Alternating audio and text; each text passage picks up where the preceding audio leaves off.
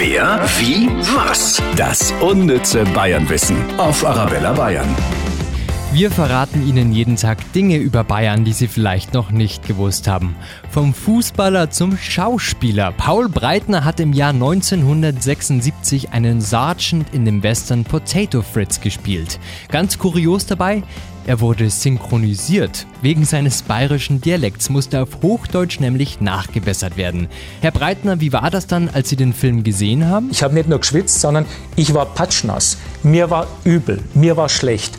Ich bin zum Fernsehen und habe ausgeschaltet und bin da gestanden und habe das Pumpen angefangen und habe gesagt, du Trottel, du Riesenrimpfig, was hast du da eigentlich gemacht? Dann doch lieber Fußball.